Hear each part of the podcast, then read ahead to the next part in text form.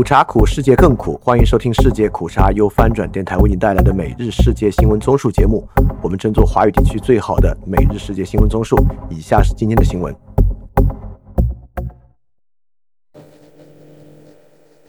以下是今天八月十六日的新闻。欢迎在 YouTube 搜索“世界苦茶”观看视频节目。首先是中国新闻。中俄白加强国防合作。俄罗斯和白罗斯联盟国家国务秘书德米克里·梅金采夫说，中国国务委员兼国防部长李尚福对俄罗斯和白罗斯的访问将加强三国合作。据俄罗斯卫星通讯社八月十五日报道，梅金采夫在金队两千零二十三论坛期间说。中国国防部长对明斯克和莫斯科的访问将证明，三国国防部门先前进行的合作，使得三国间边界安全协作实践和合作计划变得可靠和持续。梅金采夫说，这次访问不应被视为一个特殊事件，它是三国国防部门协作的成功事件。翻评，在在俄罗斯与白俄罗斯已经被排除奥运会的时候，我们在军事上和俄白靠近。在当前如此糟糕的经济情况下，有点得不偿失。下一条新闻：新山县山体崩塌致七人遇难。中国湖北省宜昌市新山县发生山体岩石崩塌，造成七人遇难。新华社星期二引述湖北省宜昌市新山县人民政府消息：星期一晚上八时三十分左右，新山县曾直乡平瓦公路乡村公路一处山体突发岩石崩塌。砸中一辆途经此地的七座小型面包车，导致车辆严重损毁，车上七人均遇难。事发后，宜昌市和新山县迅速组织救援，目前相关处置工作正在进行。下一条新闻：男子偷渡，缅甸诈骗被拒。中国贵州一名男子偷渡到缅甸从事电信网络诈骗，因为文化低，不会打字，诈骗公司拒绝接收。中国黔东南州中级人民法院星期一在微信公众号上公布三名男子的偷渡案情，其中一名被告吴某周于二零一九年七月、二零一九年十月、二零二零年三月偷渡到缅甸，并偷渡回中国。二零二零年十月欲偷渡到缅甸，在云南省边境被诈骗公司以男子文化低、不会打字、不适合从事诈骗行业为由拒绝接收。下一条新闻。京东辟谣刘强东夫妇移民美国。中国电商巨头京东辟谣称，刘强东、张泽天夫妇移民美国，在美国买下过一美金豪宅等言论均为无中生有、蓄意捏造的虚假信息。京东官方微博京东发言人星期一晚间发文称，上述虚假信息近日在互联网平台上广泛流传，而部分自媒体未经核实，大量散布传播上述谣言。甚至存在利用网络水军大规模、有组织的蓄意进行造谣抹黑的情况。我们已据此向公安机关报案。下一条新闻：应加快香港 BNO 签证审批，香港人今年可以透过 BNO 签证移民英国，审批时间不一。英国政府决定提供加快申请途径，让有需要的人尽快离港。英国内政部星期一宣布推出加快处理香港人移民当地的 BNO 签证申请的服务。在新加设的收费优先处理服务下，需要紧急出游的人的申请会在五个工作天内处理好。英国内政部在前称为推特的社交平台 X 说，新政策是延续英国对香港人坚定不移的承诺。下一条新闻：中国反对安理会讨论朝人权。中国常驻纽约联合国代表团发言人周一表示，中国反对计划就朝鲜侵犯人权问题召开联合国安理会会议，因为这只会加剧对抗和对立。美国、阿尔巴尼亚和日本要求召开会议，会议将于周四举行。这将是自2017年以来由15名成员国组成的安理会就朝鲜人权问题举行的首次正式公开会议。中国常驻联合国代表团发言人表示。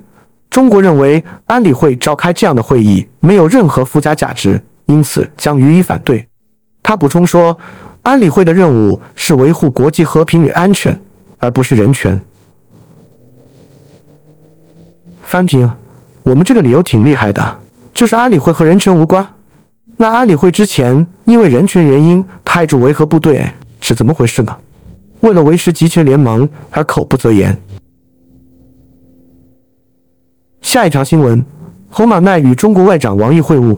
柬埔寨未来首相胡马奈将军周末会见访问金边的中国外长王毅，在他最重要的外交关系方面进行了试运行。洪马奈在脸书上说，他对王毅保证，柬埔寨新政府的一中政策不变，对中国实行不干涉政策。胡马奈还同意在十月中旬参加中国的一带一路论坛，这可能是他本月晚些时候宣誓就职后的首次外访之一。他将出席广西南宁举行的第二十届中国与东盟博览会会。下一条新闻：印中军方再次举行边境会谈。印度和中国的军事指挥官八月十四日星期一开始在印中边境印度一方举行新一轮会谈。双方上一次会谈是四个月前举行的，当时没有取得任何突破性进展。这一回，印度再次提出双方军队应从两国边境具有重要战略意义的拉达克东部地区撤军。本轮军事会谈是在印度和中国国防部长在上海合作组织会议见习会面之后举行的。过去三年来，印中两国在边界沿线部署了数以万计的士兵，尽管双方都试图找到突破口来打破这种僵持局面。然后是亚太印太新闻：台湾测试爱国者导弹失败，台湾试射两枚爱国者二型导弹。其中一枚发射后，随即在空中爆炸。据《自由时报》报道，因应中国大陆军事威胁，台军方加速进行各式导弹的测试及产制。屏东中科院九鹏基地星期二早上进行两枚爱国者二型导弹试射，第一枚导弹上午六时三十分左右升空后立刻爆炸，另一枚则顺利升空。下一条新闻：赖清德访美后赴巴拉圭。台湾副总统赖清德结束在美国纽约的过境访问，启程前往巴拉圭。他说：“希望台湾和巴拉圭邦谊越来越稳固。”台湾总统府官网公布，赖清德在当地时间八月十四日上午抵达巴国首都亚松森国际机场，他将在巴拉圭出席总统当选人佩尼亚的就职典礼。据《自由时报》报道，赖清德先与现任八国总统贝尼特斯会面，并致赠礼物、合影等。在与佩尼亚会面。下一条新闻：为泰党提名舍德他为首相候选人。泰国为泰党星期一确认将提名舍德他为首相候选人，并对他在国会争取到当选所需的票数表示有信心。但有报道称，对于是否要支持舍德他成为首相，泰国上议院意见分歧。随着泰国政治僵局持续。泰国亲民主组织星期一傍晚在曼谷市中心举行大规模示威，对上议院阻止大选赢家前进党组织政府表达不满。此前一天，亲民主人员也举行一场小型集会，抗议为泰党与太子好党合作。翻评在下议院应该没有足够的支持，因为前进党已经明确表示不会支持为泰党的首相候选人。下一条新闻：台风兰恩袭日本，致航班取消。移动缓慢的台风兰恩星期二凌晨在日本西部登陆，八百多趟航班取消，数万家庭断电。当局发布洪水和山体滑坡预警。路透社报道，台风兰恩从太平洋向日本挺进，在距东京西南方约四百公里的和歌山县南端登陆。日本放送协会说，三重县中部有超过两万一千户家庭电力被切断。周围县区包括大阪，也有数千家庭断电。下一条新闻：韩国网上杀人威胁激增。韩国近期发生两起持刀杀人案后，网上威胁杀人的信息激增。韩国警察厅国家侦查本部星期一说，截至当天上午九时，警方共在网上发现三百五十四条预告杀人的贴文，已有一百四十九名发文者落网，其中十五人被还押候审。韩联社报道。这一百四十九人中有七十一人是十多岁的青少年。光州警察厅八月十日抓获的一名初中女生，在社交媒体 Instagram 上发文遇到杀人，并上传持刀图片。女生录口供时称，她的账号设定为不允许陌生人插看，她以为只有朋友才能看到，才会开了这个玩笑。另一名青少年也因为在 Instagram 上声称要在仁川一个地铁站杀害二十人，而于八月六日被捕。下一条新闻：印度洪华造成四十九人死亡。印度官员星期一表示，强降雨引发洪水和山体滑坡，造成至少四十九人死亡，其中九人死于寺庙倒塌，另有数十人失踪。连日来的倾盆大雨冲毁了喜马拉雅山北部的喜马协邦和北阿坎德邦的车辆、建筑物和桥梁。官方统计数据显示，喜马协邦过去二十四小时内有四十一人死亡，包括在邦首府西姆拉一座印度庙倒塌，造成至少九人死亡。报告称，还有至少十三人失踪。下一条新闻：澳大利亚与菲律宾南海联合军演。在菲律宾与中国再有争议南中国海纠纷近期再次复燃之际，澳大利亚皇家海军一艘最大的战舰星期一驶往南中国海，与菲律宾举行两国有史以来首次两栖登陆演习。美军一艘补给船也将配合澳大利亚舰艇参与演习，并对演习提供支援。下一条新闻：美国满意日本核废水排放计划。美国国务卿布林肯表示。华盛顿对日本将在海啸中受损的福岛核电站中经过处理的放射性废水排放到海洋中的计划感到满意。布林肯对记者表示，东京的计划符合国际标准。翻评：感觉现在国家层面反对这个事情的，好像只有我们。我们关注财经方面，香港航空获大量外劳配额。香港航空业或者输入两千八百四十一名外劳，其中地勤人员占最多。据《明报》报道，香港运输及物流局星期一说，航空业输入劳工计划第一轮申请的审批工作已经完成，二十八家公司共两千八百四十一个配额获批，占计划配额上限六千三百的百分之四十五。获批配额最多的工种为地勤人员，占七百一十九个配额。其次为占四百四十五个配额的机坪服务员，及有三百九十个配额的飞机维修技工或技术员、机舱工作员及牵引车司机，亦都占于三百个配额。下一条新闻：中国船舶吨位超希腊居全球首位，世界第二大经济体中国的船舶总吨位首次超越希腊，成为全球最大的船东国，巩固了其在全球货物和原材料运输中的重要地位。据彭博社星期一报道，全球最大船舶经纪公司旗下的克拉克森研究公司公布的数据显示，中国公司目前拥有的船舶总吨位超过了全球任何一个国家。自2013年以来，希腊一直是该领域的领跑者。中国依靠从全球进口原材料，以满足其庞大的大宗商品需求。同时，中国也是主要的成品出口国，通常以集装箱船的形式向全球供货。下一条新闻：中国七月社会用电量同比增百分之六点五。中国七月份全社会用电量八千八百八十八亿千瓦时，同比增长百分之六点五。据中新社报道，中国国家能源局星期一发布七月份全社会用电量数据。分产业看，第一产业用电量一百三十九亿千瓦时，同比增长百分之十四点零；第二产业用电量五千三百八十三亿千瓦时，同比增长百分之五点七。第三产业用电量一千七百三十五亿千瓦时，同比增长百分之九点六；城乡居民生活用电量一千六百三十一亿千瓦时，同比增长百分之五点一。翻平：第二产业用电量增长值不及平均值，也能体现出今年工业领域很大的问题。下一条新闻：房地产市场多项关键指标持续下滑，一月至七月。全国房地产开发累计投资额、商品房销售累计面积等数据继续同比下降，七月单月环比下滑幅度加大。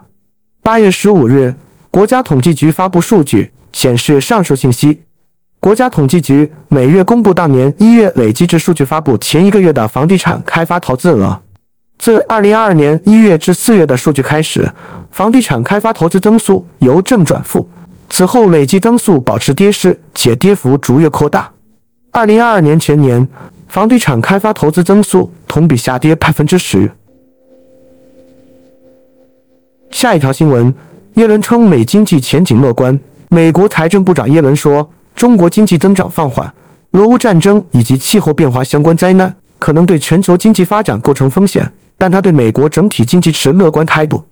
综合路透社和彭博社报道。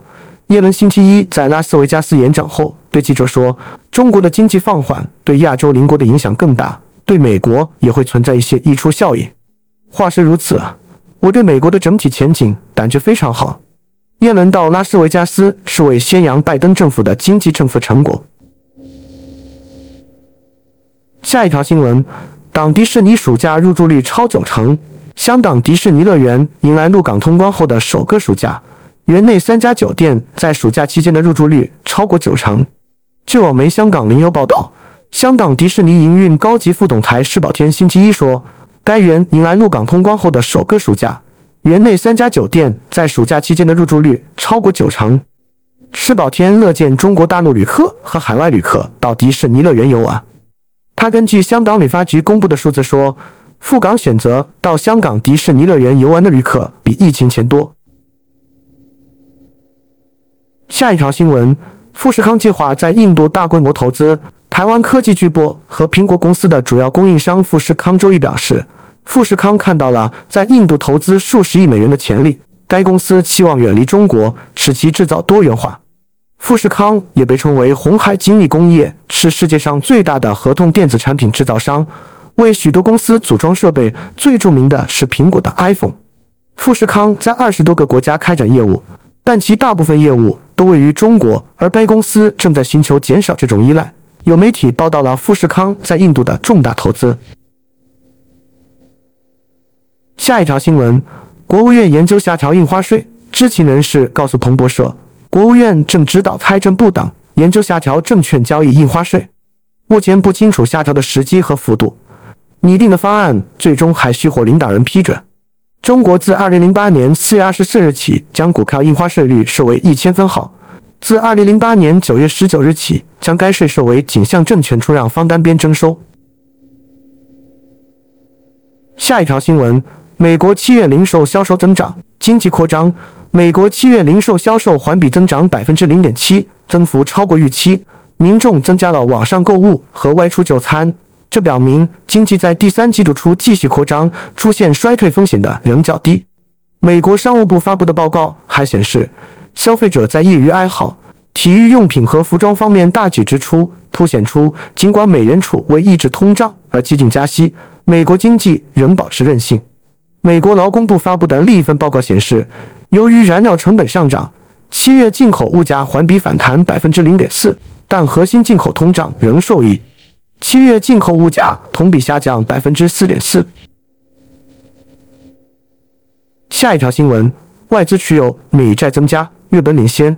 美国财政部公布的数据显示，六月外资持有的美国公债规模有所增加，其中美债最大的外资持有国日本的持仓量增加，从前月的一点零九七万亿美元增至一点一零六万亿美元。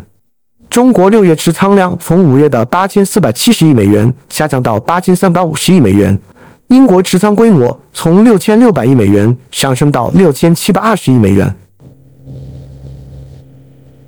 然后是俄乌战争，美国对乌克兰提供两亿美元援助。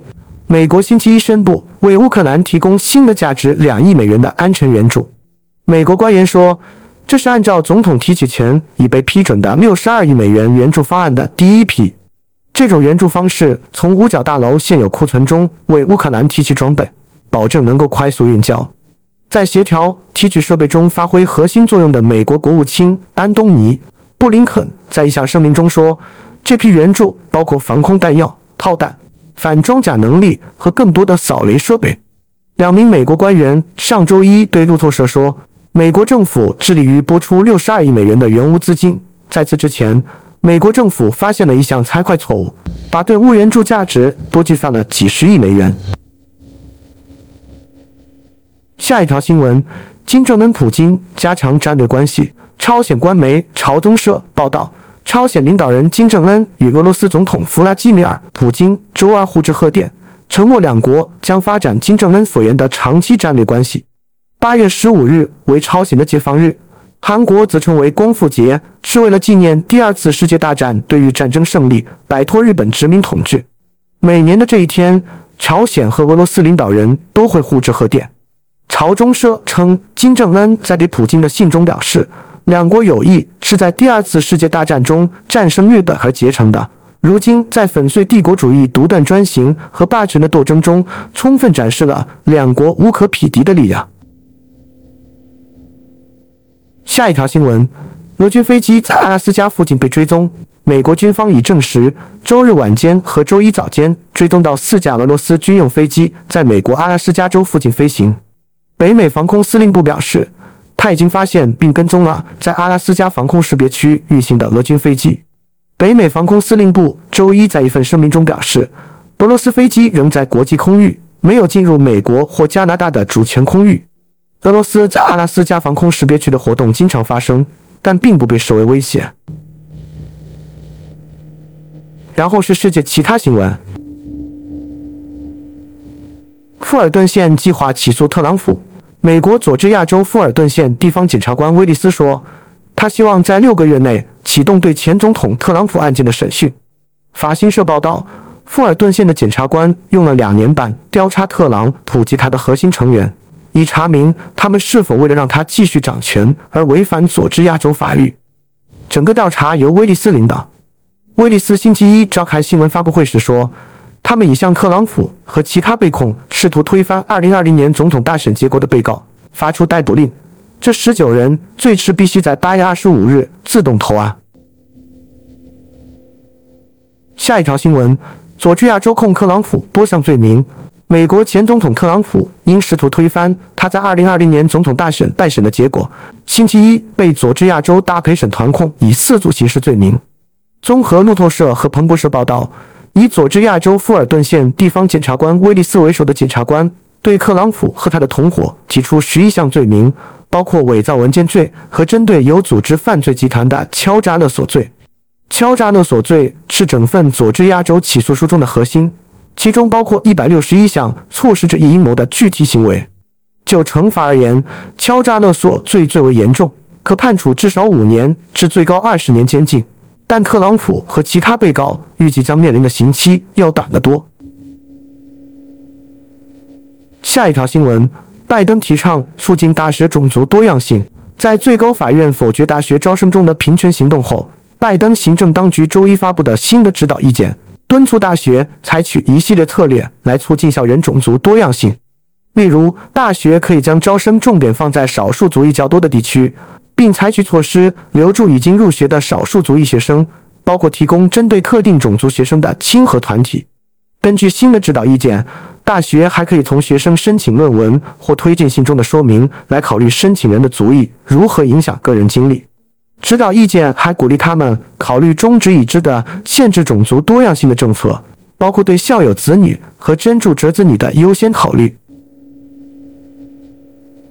下一条新闻：费城十七岁少年策划恐怖袭击被捕，当局说他们紧急逮捕了一名十七岁的男孩，指控他在与叙利亚的基地组织附属机构接触后，准备制造炸弹，并且选择袭击目标。费城地区检察官拉里·克拉斯纳。周一宣布了这项逮捕，并称威胁的细节令人深感不安。上星期五早上，联邦调查局特警队被派往这名少年在西费城的家中。此前，调查人员发现有证据表明他能接触到枪支，并一直在购买通常用于制造简易爆炸装置的材料，包括化学品和电线。下一条新闻：拉脱维亚总理卡林什辞职。拉脱维亚总理克里西亚尼斯·卡林什十四日宣布辞职。卡林什将辞职归因于执政联盟阻碍了繁荣和经济增长的工作。卡林什领导的新团结党在2022年10月的全国选举中获胜，在议会中拥有26个席位。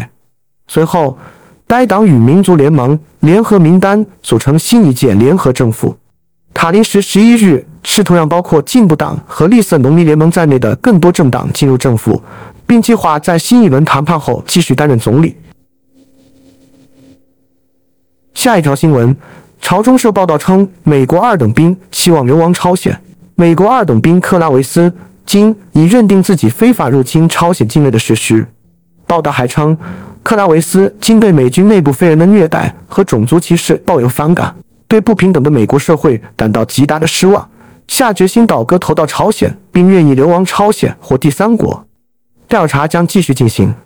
根据报道的描述，克拉维斯，今七月十八日，混进游客参观板门店共同警备区时，到位于军事分界线上的朝美军部接触室和警务官休息室中间，故意侵入朝方境内，被执行中的朝鲜人民军军人拘束。好，以上就是今天所有的新闻节目了，非常感谢你的收听，也欢迎在 p a 创赞助范展电台赞助链接在 Show Note 中可以看到。那么苦茶苦，世界更苦，明天我们不见不散。